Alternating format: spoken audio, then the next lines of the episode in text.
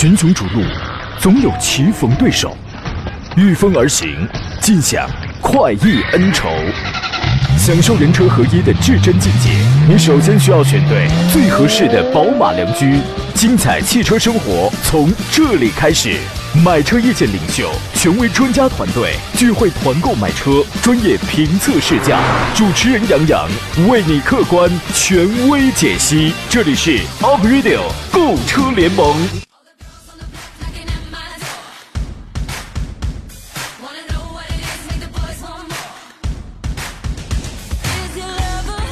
那，诸位，新的一周开始了，欢迎在星期的上午时间收听山东交广开拔启航的 Aprilio 购车联盟，我们再次为您开足马力。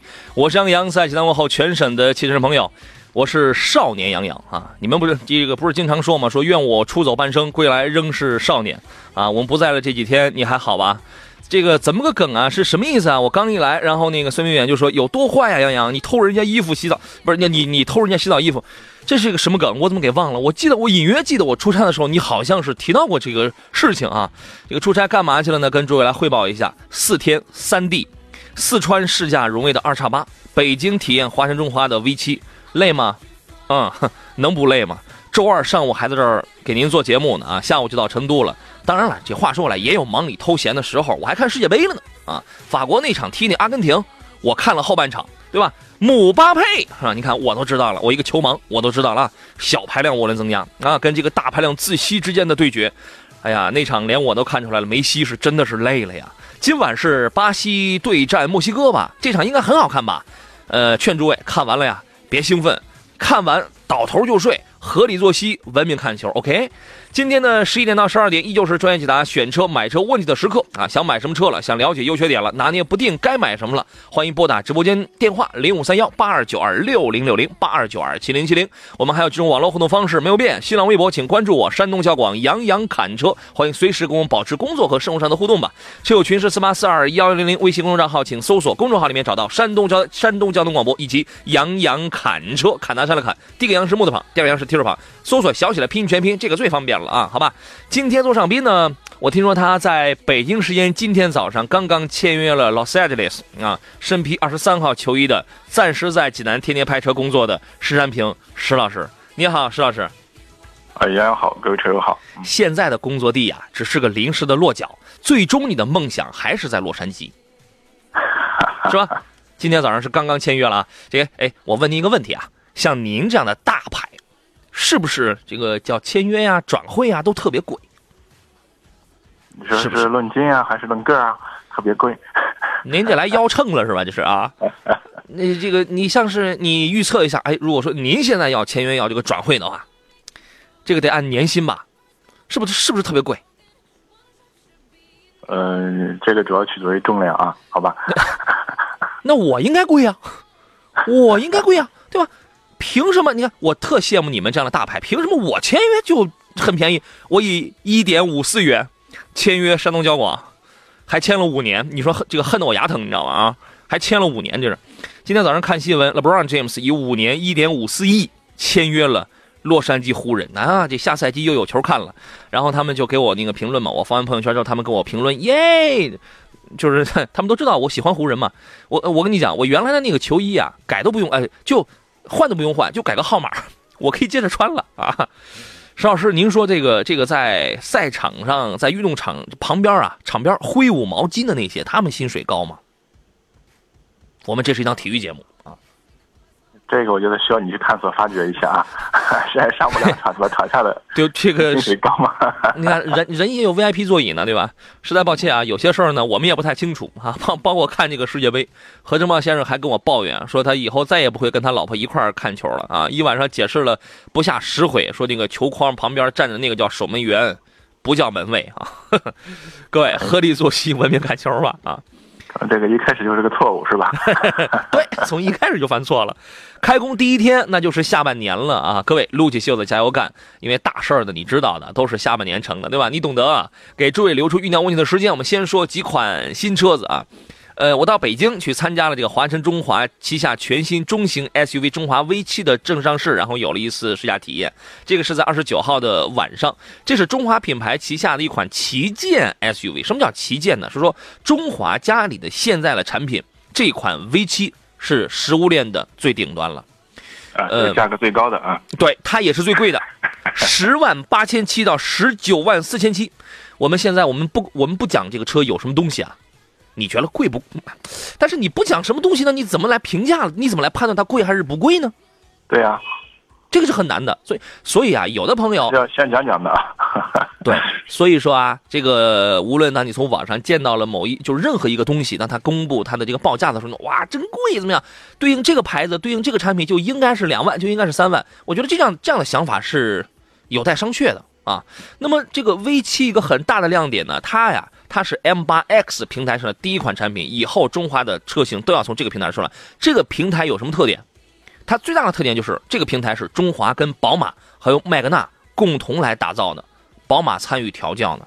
它的底盘、它的动力，宝马的动力，起码发动机就是宝马的，然后底盘是宝马给你来来这个来这个进行调教的。哎，我这样一说，你会觉得十万八千七到十九万四千七，嗯，可能可以接受，但是还是有点贵，是吧？咱慢慢来啊，这个，然后呢，这款车其实我的目的也不是让你觉得这个车不贵，就是想让你了解这款车啊。任何一个新产品出来，咱们都要了解一下。呃，提供五座跟七座两个座椅布局，一共十一款车型，动力上搭载的是二八零 T，其实就是一台一点六 T 的这个发动机，它全系都是一点六 T 的。第二，第二一点，当我说它全系都是一点六 T 的时候，而且不是来自宝马的涡轮增压的时候，你会觉得，嗯，十万八千七到十九万四千七，嗯，好像还可以，但是可能还有一点点贵啊。两百零四马力，这是这个车的情况。这个车呢，事实上，石老师您给我们来说说，华中华华晨的华晨中华旗下，我咱们把这个车咱们放一边，现在在热销的车型还多吗？啊，其实现在华晨的话，可能整体轿车方面的话，确实还是销量比较萎缩的比较厉害。可能这几年还是几款 SUV 啊，嗯，可能从最早的这个呃 V 三、V 五之类的啊上来以后的话，可能还是指指望这些车型相对说来来，来这个抢占市场嘛，这种情况啊。但是整体来说，这几年还是像像这个价位、这个级别的这种 SUV 啊，就特别自主品牌的车型竞争也非常激烈啊。嗯，所以的话，我觉得。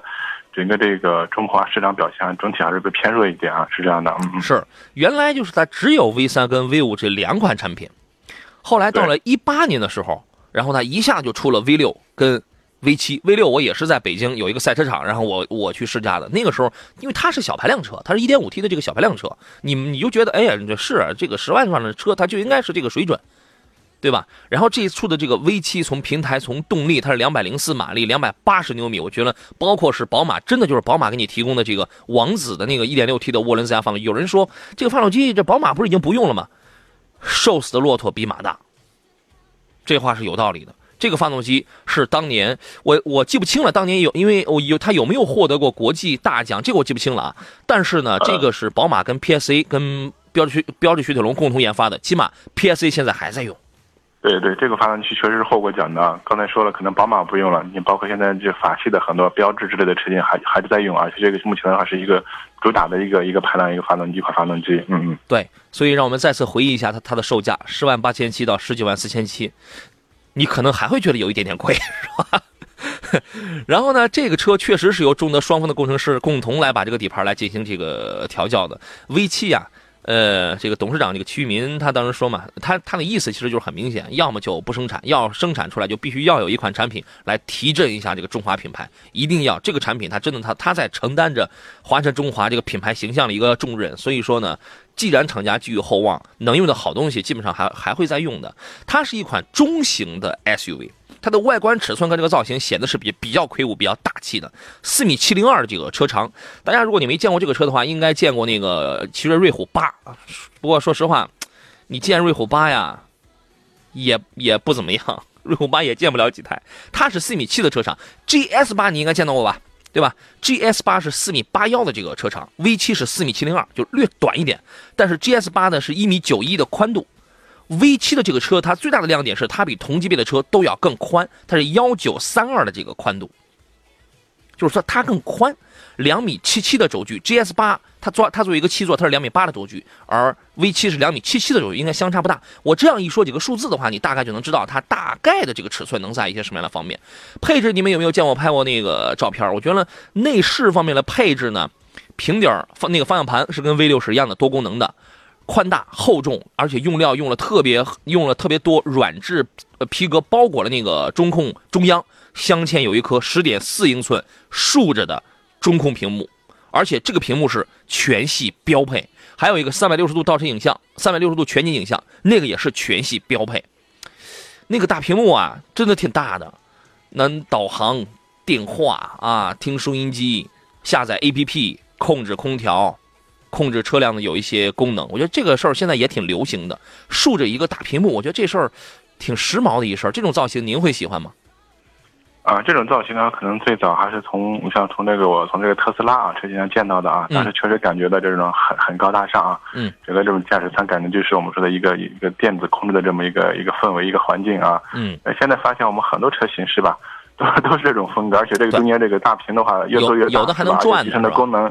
越来越复杂，甚至有些车型呢，一把一些按键呢，你全部取消了，是吧？全是这种触触屏式的这种操控，嗯嗯。对，有的那个屏还能转呢，对吧？还能一百八十度来回左右转呢。那个拜腾，拜腾那个车上，我当时我那个出了一个问题，我说你们知道拜腾这个车它那个大长屏幕嘛，比奔驰 E 那个还要长，知道它长多少吗？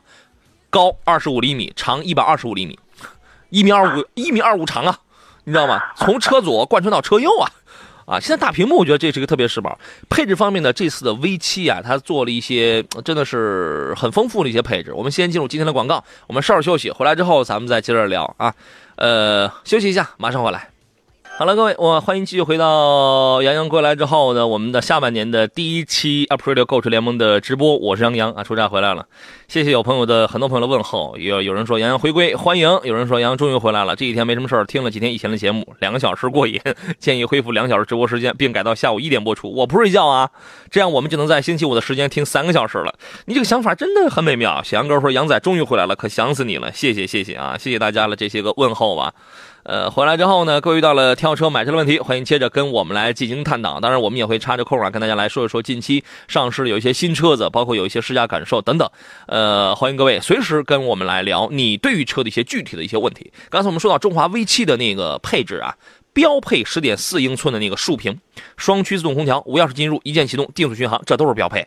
然后呢，除了低配之外呢，其他车型就是从次低配开始往上走，然后就有自动启停、车载 WiFi、车载蓝牙、前排座椅加热、GPS。顶配车型，呃，只有顶配车型有电尾门、抬头显示、负离子空气净化器、行车记录仪。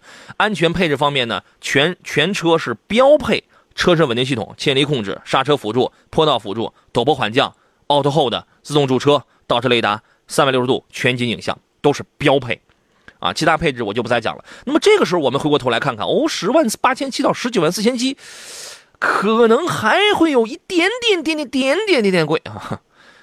邵老师，你现在会会这么认为吗？呃，最起码从这个车的一些这个配置啊方面来看的话，这个厂家还是诚意满满的，是吧？有诚意的，是有 是有诚意的。啊，对对，嗯，作为老百姓买车呢，其实可能我们又要说嘛，哎，配置是挺好的，是挺丰富的啊，同级别里边真挺好的。但是我们更加看重是稳定性啊，这个这个怎么样？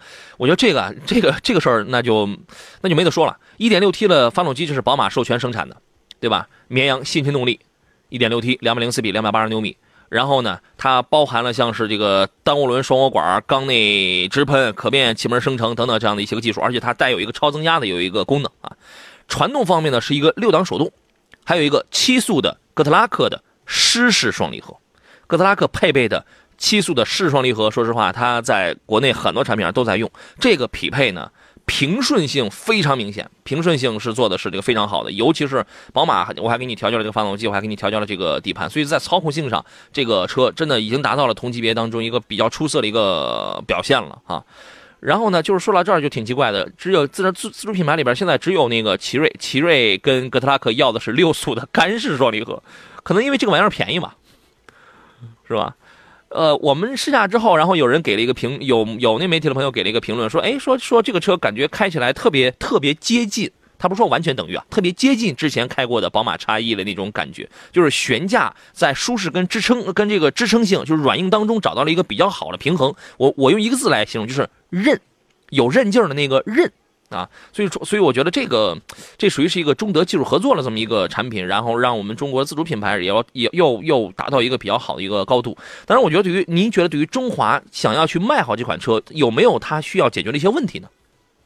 啊，实际上是这样的，就是关于这个中华车系的话，这个底盘调教的话，其实这点的话是非常非常认可的啊。是，因为可能也是属于这种大集团之前的有这个各种合作吧，是吧？嗯。其实这些中华的车，包括一些轿车之类的，我也开过啊。嗯。可能我觉得唯一的值得称赞就是它的底盘调教。嗯。其他方面可能并不是说特别出彩，是吧？啊。嗯。你包括这款车型的话，刚才我们前面也说过啊，包括这个发动机也好，变速箱也好，是吧？包括整个底盘调教，我觉得这方面这些硬件方面的话啊，嗯，应该我们觉得还是有信心的啊。嗯，关键是我们说集成这么丰富的配置，就是说一个这种可靠稳定的话，这个可能需要后期的一个市场检验。嗯，我觉得中华现在呃在营销方面呢，我觉得最大的还是要是属于一个消费者的一个信心这方面啊，包括品牌的我说的这种，呃，这种我们说的美誉度也好，这这是最关键的这种情况。嗯，这嗯嗯，信心那是第二步，美誉度那是第三步，而 而第一步是你得先让消费者见见到这台车。对对对，并且你得让他试到这台车。我们常说，呃，不只是这一个品牌，我常跟有一些厂商我说了一句话是什么呢？就是有为什么有的消费者他没有，或者说没有更多的消费者去选择你的产品，是因为他不了解，不是说你的产品不好，是因为他不了解。而这种了解不是说你去做点广告，啊，你去上点软文，你就能够解决的。不，这个不是啊，你一定要从你比如说 V 七这台车，你要从更加的从动态的这个。层面，我们刚才说你的发动机、你的你的底盘不是要有有有有那个优势吗？你要从这些动态的方面让消费者去体验，而不是说你静静的摆在展厅里让消费者去看，你这个消费者他是发觉不了的啊。所以说，未来中华需要在传播、在营销方面，这个更加的去强调，更加的去这个推广，我觉得这个才能卖好，不然消费者真的不知道你中华还在卖什么样的产品啊。呃，来看大家这个挑车买车的问题。刚才有朋友人我行说中华加油，马上追上众泰的配置了。众泰的配置，我觉得很应该挺难有人这个追得上的吧。但是众泰，你应该在内功上应该做做功夫了啊。呃，吴宇说，杨洋是去试驾什么车了？唐吗？不是，我去试驾是荣威的二叉八。这个今天早上上节目之前，噼里啪啦，噼里啪啦，然后哎，迅速又写了这个一千来个字儿。这个这个回头我还我还没写完呢。嗯，我写东西都是挺长的，但是都都是干货啊，你们等着看吧。他说是唐还是宝来？没有，这辆车这个都没有。哎，宝来也上市了啊，六月二十九号。对对，新款宝来也是在苏州，对，是在苏州啊。然后呢，它是一点五升的这个发动机和一点四 T 的这个涡轮增压发动机，一共八款车，十一万两千八到十五万九千八，MQB 的新平台，尺寸比老款全面提升，外形也更加的年轻，更加的时尚，就是来提升这个竞争力了啊。您对于这个产品的评价是什么呢？啊，其实宝来的话，我觉得一直应该说的话，还是比较有良好的这个叫市场基础的这么一款车啊。群众基础，我觉得。呃，如果的话，现在竞争对手都在变，是吧？啊，如果的话，我觉得还是坚持之前的，就或者，呃，肯定会有问题。所以现在出了这种新款，我觉得这个最起码这个改变，我觉得应该还是比较好的啊。对，关键我觉得还是就是这款车的话，具体的一个改改变以后的一个实际的一个表现啊，这个我觉得还是有机会的，可以实践实践一下，感受一下这个，嗯嗯。哎，我看到我看到网络上有的写手好像抛出了有个有一个标题，说是新宝来出来之后，到底是买新宝来还是买速腾？因为他看他看到的是新宝来的这个，第一是平台 MQB 嘛，第二呢，第二呢看的是尺寸，说说这个车的尺寸现在比那个现款的速腾要更加的可观了，两米六两米六八八的这个轴距了，四六六三的这个车长已经比速腾已经更加的那个什么了，哎，因为对吧？它四六六三，然后速腾现款是四六五五。然后呢，就是呃，新朗逸要更大一点，四六七零啊，就说，哎，我到底我是买这个，我还是买那个速腾？已经已经开始有人抛出这样的主题了，你知道吗？全，我觉得有这种想法也也正常。首先，可能这个我说一个是我们毕竟尺寸方面接近嘛，但我觉得主要还是靠两个，一个是你的这种预算是吧？另外两个是既然我们说的话是不同的产品，跟等包括最近下面硬件方面的话，你可能那种悬挂之类的还都是有差异的这种情况是吧？啊，是，所以的话就要比较也不难，嗯嗯，对，这个呃，新朗逸已经变了。然后呢，呃，宝来紧跟随，呃，因为这个他就是亲生的两兄弟嘛。然后这个紧跟着也也变了，但是宝来显得要更运动，宝来比现款的朗逸显得要更，感觉要是要 外形上要更运动一些啊。这个外形这个尺寸咱们就不再多说了，呃，外观的变化比较大，然后内饰方面呢，感觉有一些高级感。它这个新车用了更加平直的那种中控的那个线条，屏幕啊，它中间那个屏幕这个变得也要也要更大了。主驾驶，哎哎，这个中控向这个主驾驶位置来进行一个倾斜，然后也用了钢琴烤漆的那个装饰面板。呃，我觉得这个尺寸的跟轴距的增加，最大利好就是对于后排乘客这个成员的这个空呃空间这种提升，而且后排也配备了出风口，还有两个 USB 的这个接口。它比朗逸有一个好的地方在哪儿？它后排还多了扶手，哎，对吧？这个它是一个舒适度啊。这个它是个舒适度，所以也能四流放倒。动力方面呢，这个大家都是非常熟悉的，对吧？1.4T 加那个七速的 DSG，这个有有有可能会有很多年轻人会这个喜欢，因为它是一台运动型车。你去买个1.5升的话，感觉总是有点差点意思。然后呢，它是现在从230 TSI 变成了280 TSI，就是这个动力表现会这个更好了啊。所以说这是一款全新换代了一个。看上去比较硬朗的这么一个车子，还有一款车也换代了，但我觉得换的真的特别奇怪，是谁呢？别克的那个新凯越，别克新凯越您看了吗？它刚刚它现在推的呀，它没有推它的那个 1.0T，它只推了那个1.3升，请注意是一点三升，三缸。对于这个您怎么看？啊，其实我们觉得，虽然是我们叫这个凯越嘛，或者叫新凯越是吧？啊，应该严格说的话，上一代凯越的话，完全不是是不同的产品啊。嗯，这样的这样的情况在一块啊。呃，确实不是上来嗯，哎，也是八九万，八万多到十万之间吧，好像是。对对对，其实现在我觉得这个新凯越上来，可能嗯，就关键还是我觉得可能和现在这个英朗优惠完以后的价格已经重叠了，是吧？这种情况啊，所以所以它在排量上它有了个差距嘛，对吧？对对，不敢用又是我们说又是那个三缸是吧？啊，又是一点三升，好奇怪的。这个确，嗯，这确实一个比较新生的一个事物啊，是这样。你到底想不想卖？那你给句实话，对吧？八到十万一个三厢，我现在我出一个一点三升，拜托雪佛兰赛欧，这个哎呀，怎么怎么怎么怎么又提这个品牌？这个品牌是我是我不推荐的。我我我就举例，他都出一一点二升和一点五升的呀，所以我觉得好奇怪的这个啊。所以我们静观其变吧，静观其变。好了，进入半天广告，我们稍事休息。回来之后呢，陆续来看大家挑车买车的具体提问。我是杨洋，这里是 April 购车联盟，咱们待会儿见。群雄逐鹿。总有棋逢对手，御风而行，尽享快意恩仇，享受人车合一的至臻境界。你首先需要选对最合适的宝马良驹，精彩汽车生活从这里开始。买车意见领袖，权威专家团队聚会团购买车，专业评测试驾，主持人杨洋为你客观权威解析。这里是 Up Radio 购车联盟。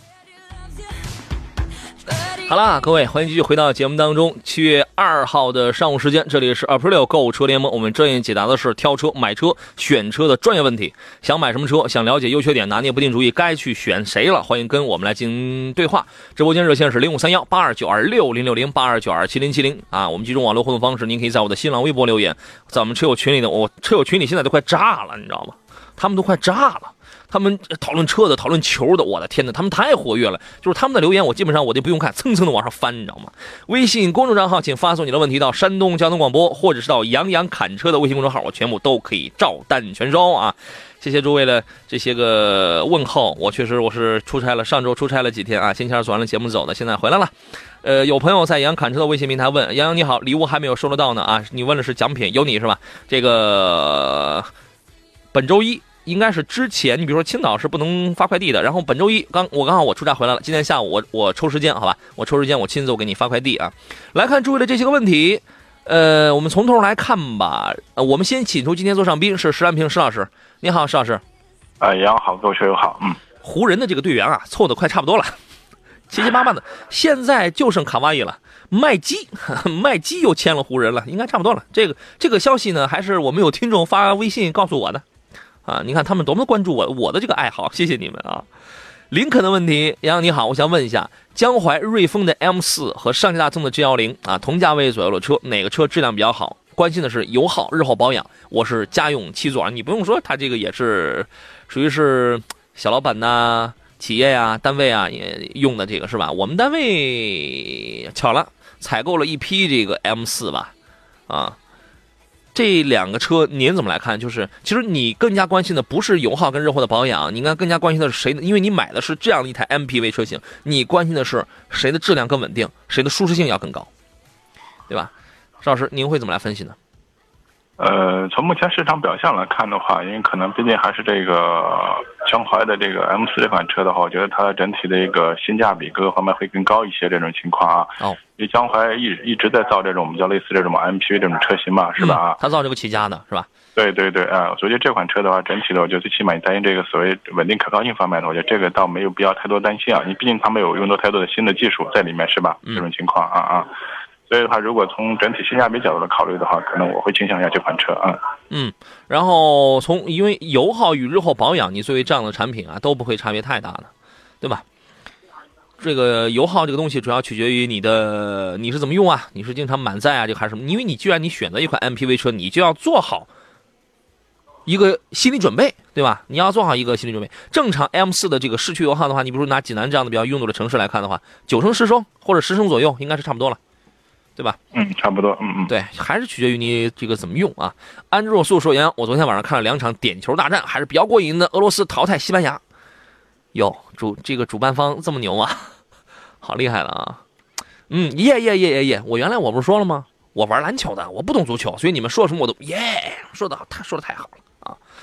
竞技人生说：杨洋，请问别克英朗发动机和宝骏五幺零是一样吗？如果一样，我就买五幺零了，谢谢。”上周我记得我临出门之前，我跟大家说过吧，L2B 的这个发动机底子是一样的，底子是差不多的，包括那个雪佛兰的这个科沃兹啊，原来的科鲁兹啊，别克的英朗啊，什么这些代号型号都都那个差不多的。完了之后就是稍有调整，你可以这样理解，可以理解成是一样的吧？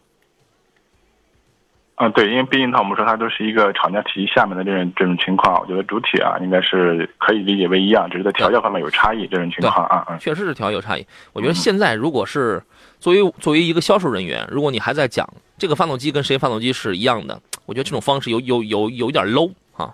作为一个买车的朋友，我们应该更加关注的是这个车的一些个质量恒定性。你说它跟谁是一样的，就仿佛是你沾了它的光了。问题是它的你你你问题是你比如说 A 和 B 的发动机是一样的啊耶，但是 B 的发动机也不见得有，它只是个它只是那个车的牌子可能比较好一点，也不是说它的发动机它就没有毛病啊，对吧？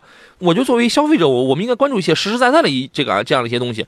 话说回来，你你你买那车，那个人家你在路上，人家也也不会去研究哦，你看这个这个车好牛的，它跟谁谁谁发动机是一样的，不会的。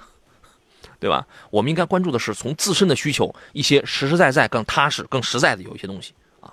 我个我个人是这么认为的。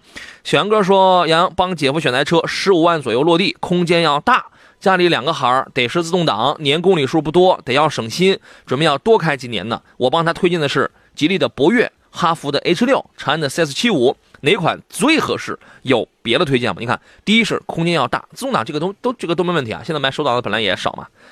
第二是。要省心啊！年公里数不多，就意味着它对经济性的要求，其实我我们是可以忽略的，对吧？您会怎么分析？啊，如果这三款车的话，就是要选自动挡的话，其实我建议的话，可以看一下这个博越吧。啊，我觉得这款车啊，综合来说的话，外观也好，内饰也好，特别新款，这个改款以后的话，嗯，呃，整个车型我觉得表现更会更好，更好了啊，嗯。这里边真的没有什么最合适的。我我跟你说，哈弗 H 六它最大的优点是什么呢？遍地都是，保值率很高。但是你要说你多开几年，你开几年啊？五年开外的话，这同价位的车保值率这都一样。你如果是五年之内换车的话，博越你能多卖个几千块钱，啊，这个算是它一优点。就因为它这个，呃，不不，那个那个 A A 那个哈弗 H 六啊，这个能多卖几千块钱，因为它因为它月销量，我再不济的时候，我五月我还卖了两万九，我不管是铺货那个还是怎么着，多的时候快五万了。是吧？而在这个价位，博越的动力是最好的，因为配的是一点八 T 的。哎，我一说到这儿，刚才有人问到了比亚迪唐，这个待会儿咱们再说哈。博越的动力是是最好的，油耗要略高一点，但是你年公里数不多的话，我认为你是可以忽略的啊。博越的功能性要更好一些。CS 七五在里边它是最均衡的，一点五 T 配爱信第三代的六 AT，我挺经济，挺省油，关键内饰跟配置，我觉得它的内饰比外观要更要更漂亮，也它也是取消了很多物理按键，全都是触屏的。这个你只要觉得 1.5T 150几匹的这个动力够用的话，我觉得没问题。它在动力跟经济方面它是很均衡的。H6 的顿挫感是非常强的。这个车销量大，有的车你销量大不见得它是最好的，你知道吗？所以说，我给你留博越跟 CS75，你取决于动力和经济性来做一个均衡。还有别的推荐吗？它要十五万左右落地，其实还有，如果你想要一些合资品牌的话，其实你可以，当然你能选到的都是一些，都是一些那个什么东西。十五万落地的话，像是刚出来的奕泽 CHR 这个买不了。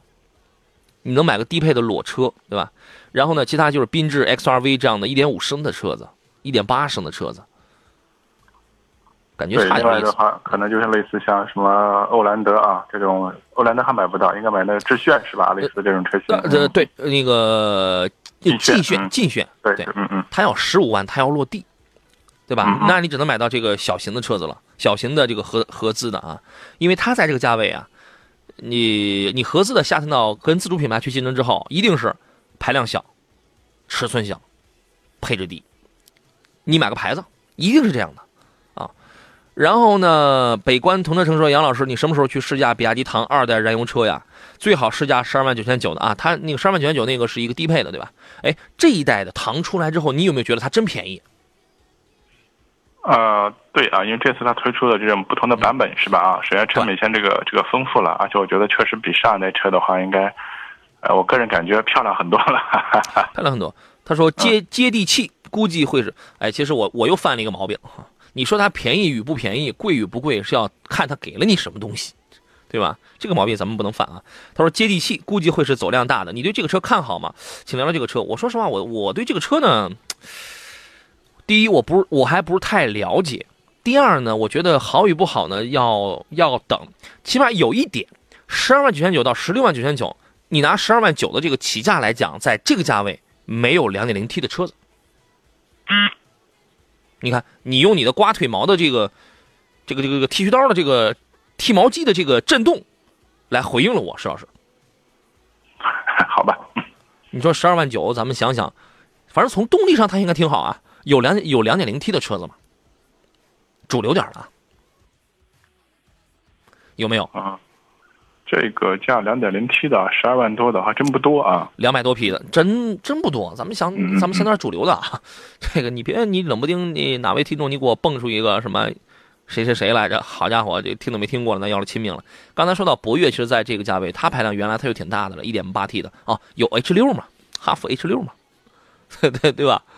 为数不多的几个 2.0T 的这个车子，但是呢，你要去关心一下这个车的油耗是怎么样的，对吧？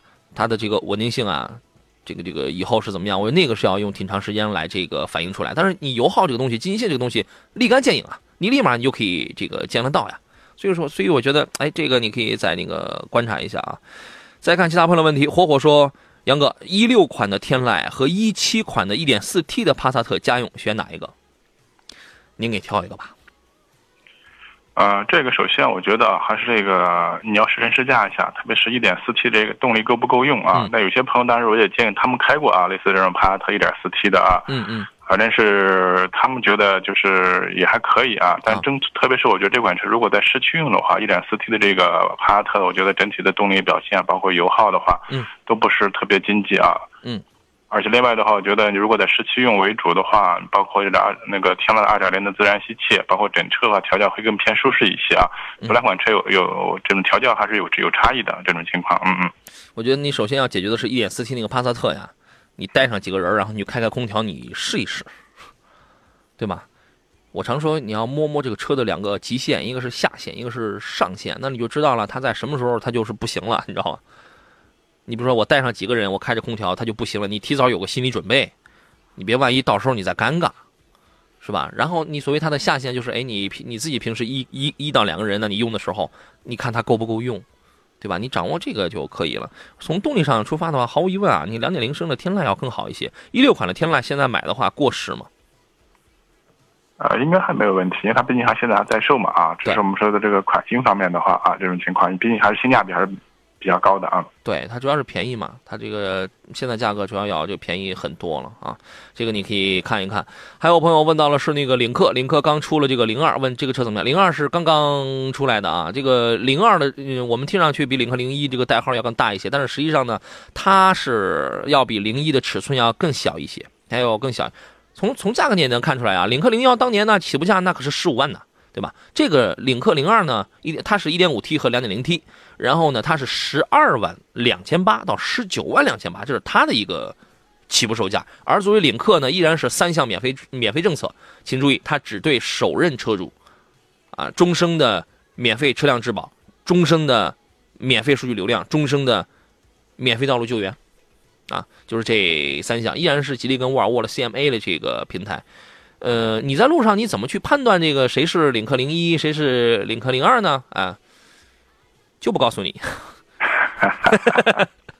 我我们进入广告啊，这回来之后咱们向施老师来请教一下。你这我在大马路上我那个跑过了一个，我要向我身边的这个美女子、美男子，我的朋友，我来展示一下我的专业性。啊，你看这个，我怎么来判断它是零幺还是零二呢？大西北，我也想去啊。这个石老师老家就属于是大西北的啊，济南天桥区，是吧？大西北吗？你你现在还经常去吗？你还经常在那个济南的大西北这个开着车自由驰骋吗？那个以前工作关系啊，可能在西边会比较多一点啊。哦，我的老家确实是大西北的，但是不是济南这个天桥大西北啊？那是 啊，那是。哪个大西北啊？德西北德州的甘肃那边，对对对。哦，那我那我就明白了。对，这个石老师家里确实是大西北。我跟你说，我有一个梦想，I I have a dream，你知道吗？真的就是我甘肃的朋友每年都会请我好几遍，你来玩呀玩呀，来呀来呀来。他可能知道我也真没空去，你知道吗？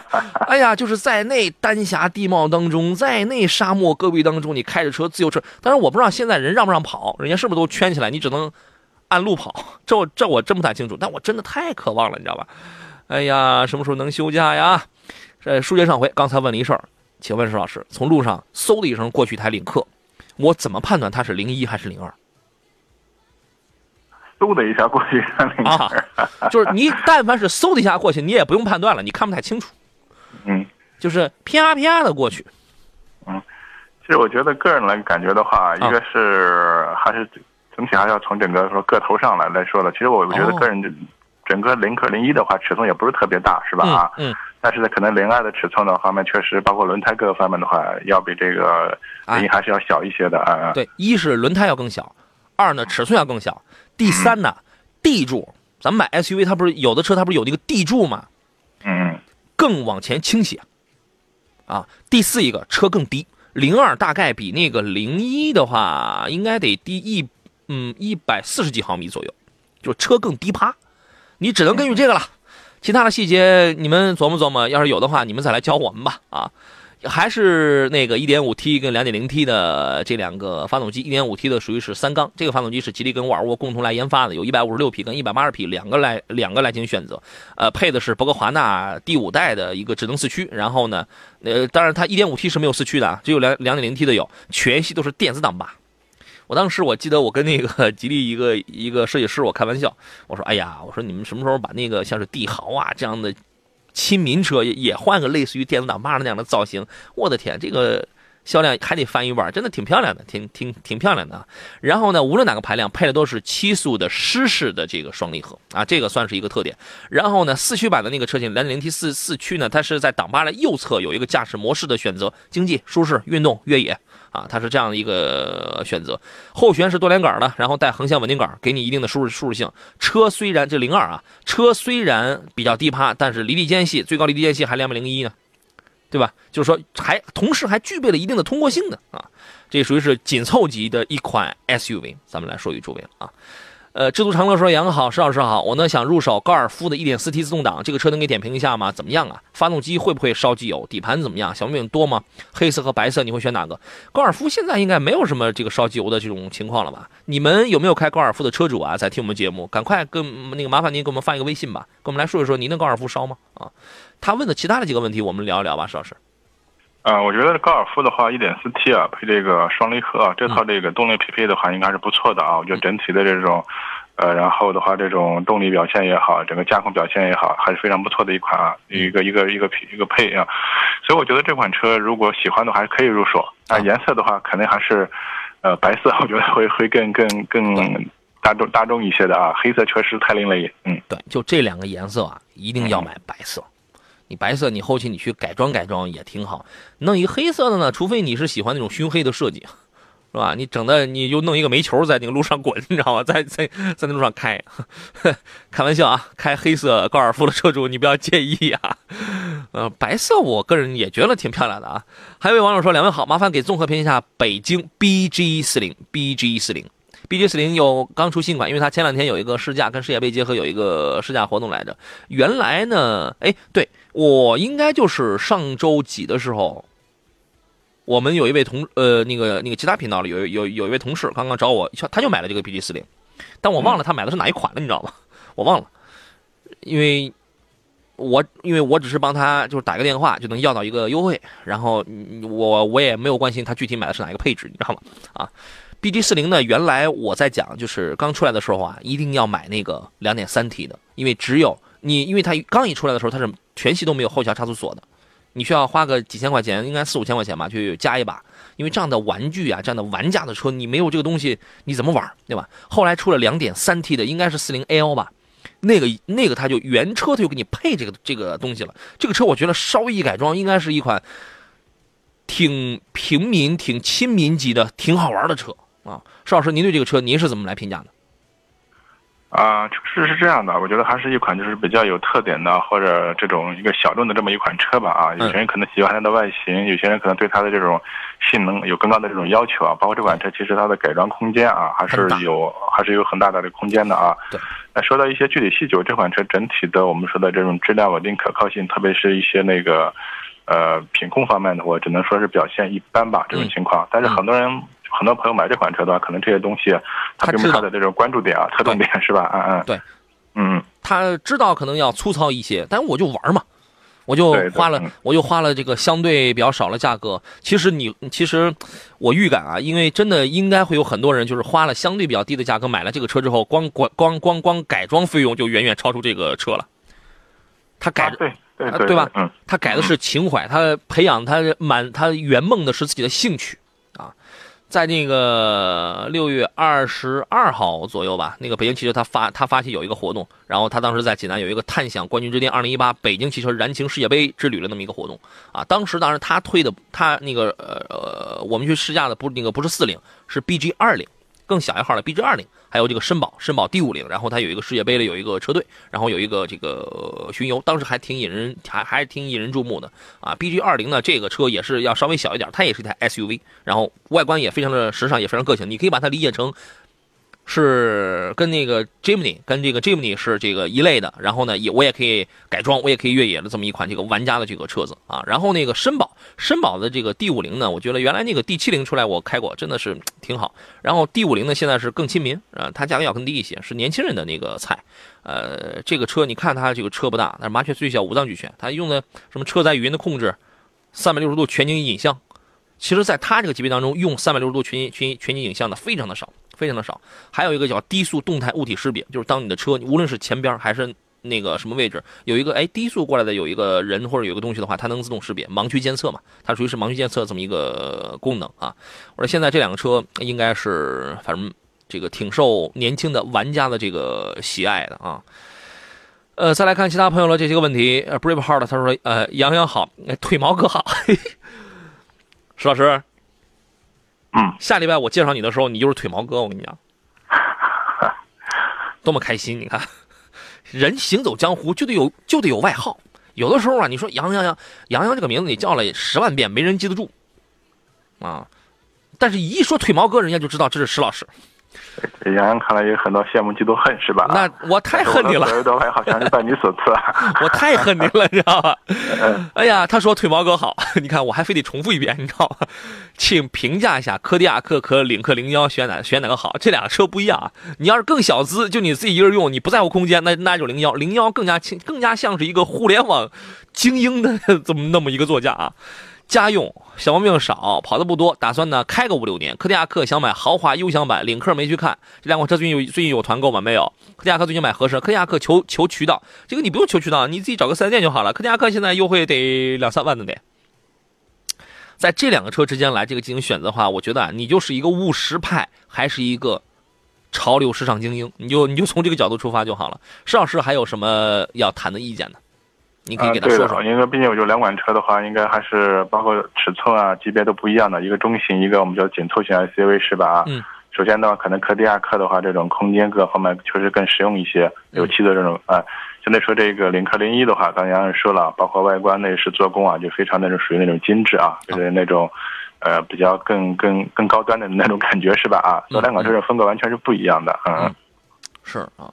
您琢磨琢磨，你如果想要一些，哎，空间要大一点，然后也要实用点，就是说选择上要保守一点的话，你可以选柯迪亚克，对吧？你用个五六年，甚至是你更快出手的话呢，这个从理论上来分析，柯迪亚克应该更更随大溜，保值率要更好一些。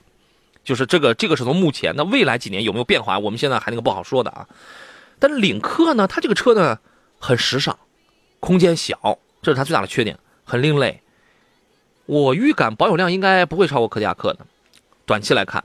但是呢，这个车它更加像是一个很有小资、很有情节的一个互联网精英啊，一个一个一个一个一个特立独行的这样的人士选择了这么一款产品，配置很高，配置其实要比柯迪亚克的话要更高，因为你买柯迪亚克，你入门你现在十六万的话，那个你买一个领克零幺的配置已经会非常高了，从主动安全、从科技化的那些个配置方面。你琢磨琢磨啊，我觉得就从这几个方面去出发，谁的小毛病会少一点呢？您给预测一个。呃，从目前市场表现来看，这两款车的话，应该啊都没有反馈什么太大的问题来，是吧？啊，所以我觉得质量方面的话，应该还是相对说它都是属于不错的车型啊，是这样啊。回头再说吧，啊，嗯，对，哎，还有还有还有很多朋友都问到了很多这个挑车买车的问题，很抱歉，今天的节目时间很有限，留待明天中午的十一点您再来，我们到时候一定跟您来知无不言，言无不实，言无不详，言无不尽，感谢腿毛哥。谢谢腿老师，再见，咱们下回见。嗯嗯，我是杨洋，结束今天的节目，祝您午餐愉快。明天中午十一点，我们准时见。节目以外，请关注微信公众账号“杨洋侃车”，跟我来取得联络。咱们明天再见。